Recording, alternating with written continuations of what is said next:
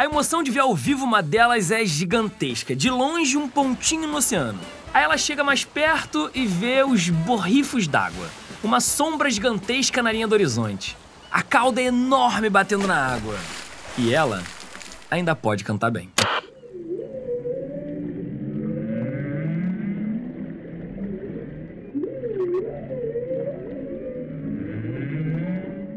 E aí, já sabe de quem eu tô falando, né? Mais uma dica importante: esses grandes mamíferos eles estavam praticamente extintos na década de 80. Mas hoje, as baleias estão de volta aos nossos litorais. E isso graças ao trabalho de pessoas como Eduardo Camargo do projeto Baleias Bart. Então essa baleia ela vive assim. No verão ela fica lá comendo, comendo, comendo no spa de engorda. Quando chega o inverno elas correm para o spa reprodutivo e passam aqui quatro, cinco meses sem se alimentar. Fato é que hoje em dia tá cada vez mais fácil para um turista conseguir ver uma baleia jubarte no mar. E pode acreditar em mim, cara, essa experiência é inesquecível. Bem-vindo ao Posso Explicar, esse é o programa que fala de ciência de um jeito divertido e descomplicado sem perder o rigor. A primeira temporada do talk show tá no Disney Plus. Já aqui no podcast, toda semana, eu, Alan Rodrigues, monto uma hipótese, faço uma pergunta e, como um cientista, verifico as respostas com os especialistas. Então eu te garanto, eu posso explicar. Entre as várias espécies de baleias que existem por aí, a jubarte aparece com muita frequência em águas brasileiras. Na real, elas nem vêm de outros lugares para cá. Elas são baleias brasileiras, de fato, são nascidas aqui no nosso litoral. E elas vão todos os anos dar uma voltinha ali na região da Antártida, sabe para quê? Para saborear um verdadeiro banquete. A gente tem visto pequenos registros de alimentação, principalmente mais para o sul do Brasil, aí em São Paulo, uh, lugar onde a gente tem águas mais frias no inverno, né, que às vezes aparecem aqueles grandes cardumes. O Eduardo Camargo é um engenheiro apaixonado pelas baleias. Ele mora perto de Abrolhos e coordena o projeto Baleia Jubarte, que foi criado em 1988 para proteger esses animais que são super interessantes. Porque a baleia tem que, tem que valer a pena para ela comer, ela não vai ficar correndo atrás de um peixinho ou dois, né?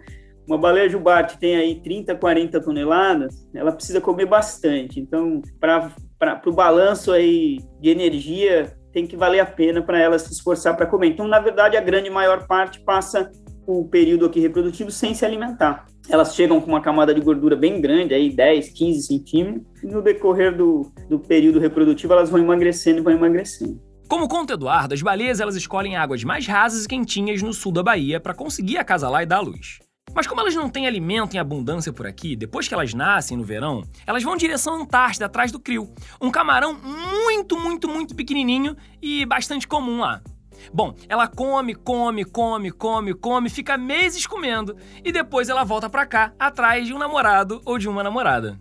Ou seja, nas águas geladas do planeta, ela faz um spa de engorda. E aqui no Brasil, ela faz um spa reprodutivo. A viagem para o mar entre as duas áreas demora por volta de 30 dias. Hoje, com o GPS super acessível, ficou mais fácil da gente entender esse movimento da jubarte. Mas hoje também está cada vez mais fácil a gente conseguir observar essas baleias jubarte no mar. Isso porque a população cresceu muito nos últimos anos. A gente pode fazer essa afirmação para algumas espécies, algumas populações, né? E podemos afirmar também que as outras estão voltando também. Mas ainda tem muita, muitas espécies que precisam se recuperar mais, que foram mais exploradas, né? A baleia jubarte, por exemplo, que nós temos estudos e registros bastante consolidados né, para essa população nossa brasileira, eh, desde 2000 que a gente faz eh, estudos sistemáticos de estimativa, que a população no início ali, na época de 2000, era 1.500, 2.000 baleias, hoje as estimativas já estão em torno de 25 mil. Então, essa população, a gente pode afirmar que se recuperou, está de volta, está reocupando antigas áreas, né? Elas é, começaram a, a, aparecer, se concentrar com maior força aqui no Banco de Abrolhos, no norte do Espírito Santo e sul da Bahia, e conforme a população foi crescendo, elas foram se espalhando. Então, agora a gente já está tendo ocorrência delas com regularidade em São Paulo, Ilha Bela, aí toda hora aparece baleia jubarte. Hoje eu recebi um vídeo lá da, dos colegas lá do, do Sul, lá em Santa Catarina, onde é comum a concentração no mesmo período das baleias francas. Essa semana apareceu um grupo de jubartes por lá, então é, elas voltaram.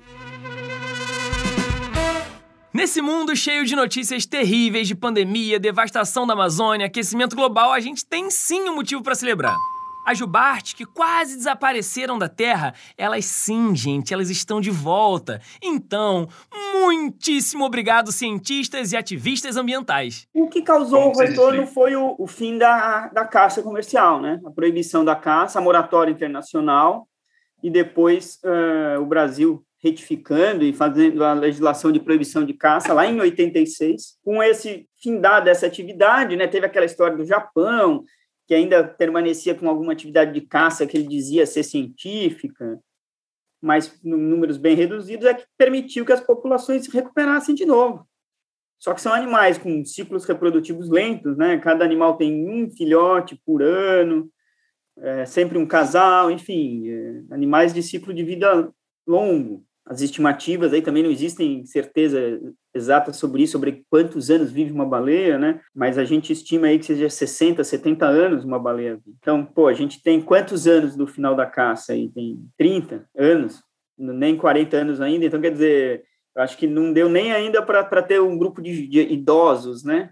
Ainda a população deve ser muito jovem. Então, foi o fim da caça comercial que permitiu a recuperação das baleias. Gente, gente, olha só, esse relato do Eduardo, ele é importantíssimo.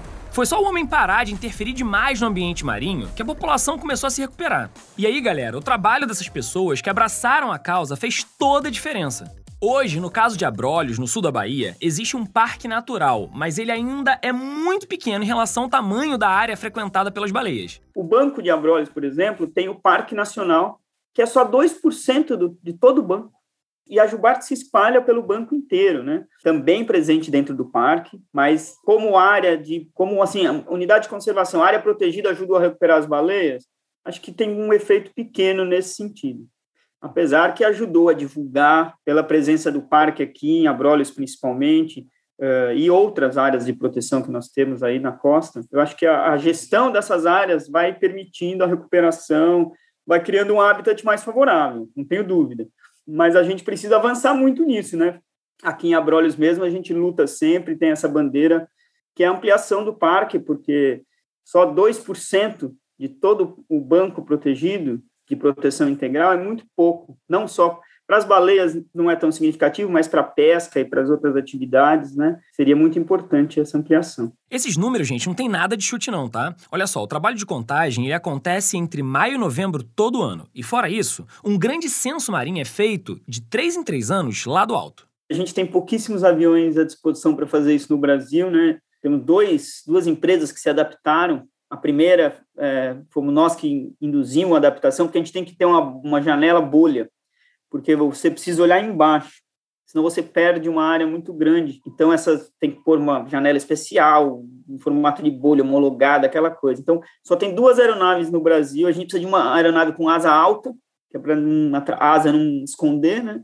Então, são só duas aeronaves que estão adaptadas no Brasil. Então, já fica difícil, né? Se tivesse mais aeronaves, seria melhor, porque a gente podia fazer simultaneamente em vários lugares porque o que prejudica muito o trabalho é a condição meteorológica. Dia de muito vento tal, você não enxerga, né? O mar fica muito agitado.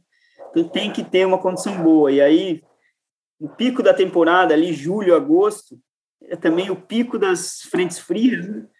é, acaba atrapalhando. Mas é uma aeronave só. Eu já não me proponho a participar, não, mas o pessoal gosta. Tem que ser, porque você fica ali com a cabeça abaixo o tempo inteiro e essas aeronaves, e ela voa o mais devagar possível, né, para permitir a, a observação.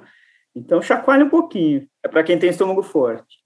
O trabalho no avião dura uns 15, 20 dias e ele fica zigue-zagueando sobre o mar de Santa Catarina até o Rio Grande do Norte. Já nos cruzeiros científicos marítimos, pesquisadores passam o dia inteiro no mar procurando as baleias. Os mais experientes contam que antigamente eles passavam horas e horas sem ver nenhum animal. Hoje em dia, principalmente em abrolhos, são muitas que aparecem ao mesmo tempo. Então esse trabalho é muito importante. Também nessas, né, nesses cruzeiros a gente faz uma coleta de amostra biológica, né? Pega um pedacinho da pele da baleia para fazer estudos genéticos. Então a gente consegue, né, consegue avaliar e saber que essa é a nossa população, que é uma população isolada, que não se mistura com as outras populações. A gente faz, consegue identificar o sexo. É, um resultado legal que a gente descobriu é que as baleias, elas, as fêmeas nunca andam juntas. sempre que tem um grupo de baleias, é uma fêmea com um ou mais machos. E nunca a gente coletou amostra e identificou duas fêmeas juntas, né? E assim a gente vai é, caracterizando a região e o comportamento delas. Né? E esses últimos anos a gente vem pregando, as tecnologias vão mudando, né? A gente tem que se adaptar também. A gente está usando o drone, uma ferramenta maravilhosa.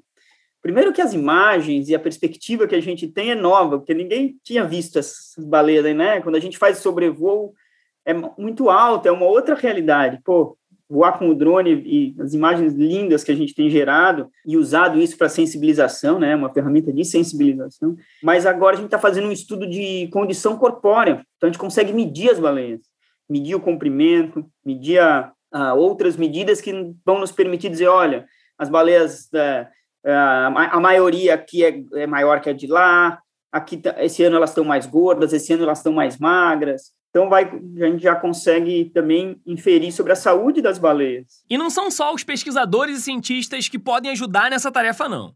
Um turista com um smartphone num cruzeiro de observação de baleias tem muito, mas muito a contribuir. É só ter uma atenção e ficar ligado no clique na hora certa. É o que o pessoal chama de ciência cidadã.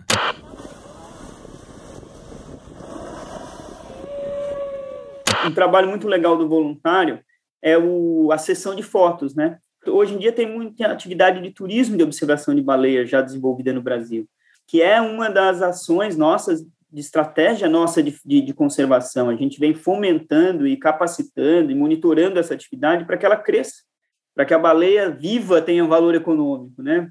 Nesse nosso mundo de hoje, é, ter valor econômico é garantia de sobrevivência. Então, a gente vai ter gente lutando brigando mais gente lutando pela baleia se ela tiver um valor econômico.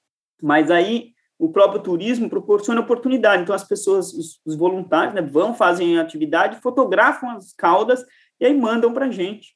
E vai aumentando o nosso banco de dados, isso é muito legal.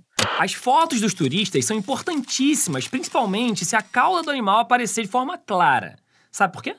A jubarte ela tem aquela característica especial que a cauda tem uma pigmentação que vai desde toda preta até toda branca. Então, e a cauda como uma impressão digital.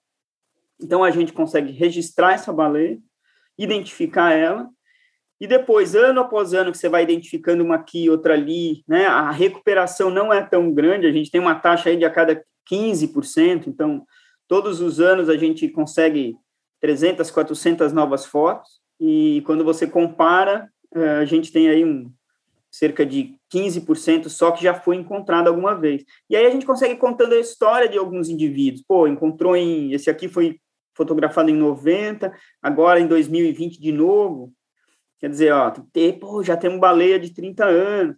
Essa baleia foi encontrada com filhote nesse ano, depois no outro ano, no outro ano. Então, você vai conseguindo descobrir pequenas histórias de algumas baleias e a gente junta isso para contar a história da população, né? Gente, olha só, tem um amigo meu que já participou de um cruzeiro científico desse, gente, é sensacional. E como essas imagens são feitas todos os anos, dá também para entender a curva de crescimento da população ao longo do tempo. Os cientistas fazem as estimativas e a gente consegue estimar a população. Então a gente sabe que a nossa população hoje está em torno aí de 25 mil baleias e está se estabilizando, ela está diminuindo a velocidade de crescimento porque nos últimos 10, 15 anos elas cresceram numa taxa altíssima, de 12%. Os primeiros resultados que a gente levava para o mundo científico, olha, a população brasileira está crescendo 12%, aí será? Acho que não, nossa, é muito grande essa taxa. Só que aí depois de 10 anos de taxa 12%, o pessoal falou, é, tá mesmo. Né? E agora ela começa a reduzir essa velocidade, que significa que a nossa população está começando a estabilizar ainda vai crescer um pouco mais, vai variar aí, mas já está entrando naquela curva, né, é, de estabilidade. Por enquanto, as autópsias das baleias mostram que elas estão morrendo mais por processos naturais ou infecciosos, causas que não comprometem a manutenção da população. Mas alguns cientistas já estão preocupados com a poluição marinha em excesso, com as redes de pesca e a circulação de navios de grande porte que podem colidir com essas baleias.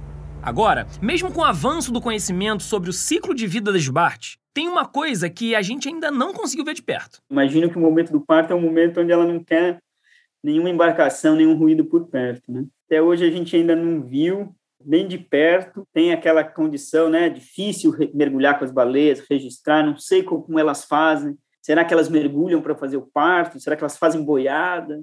Ainda é um mistério. A gente é, não tem esse registro. É, gente, é isso. É muito bom a gente ainda ter mistério, cara. Enquanto ainda tiver pergunta, enquanto ainda tiver fato para ser investigado, lá vão estar os cientistas com o objetivo de pesquisar essas respostas.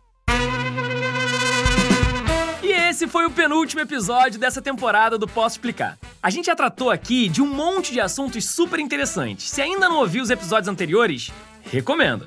E vem assistir o Posso Explicar no Disney Plus, hein? O programa ele tem sempre convidados sensacionais.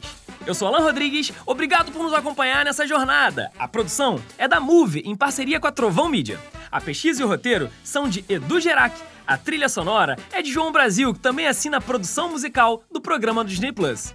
E a edição e mixagens são do Ampli Mix. Até a próxima!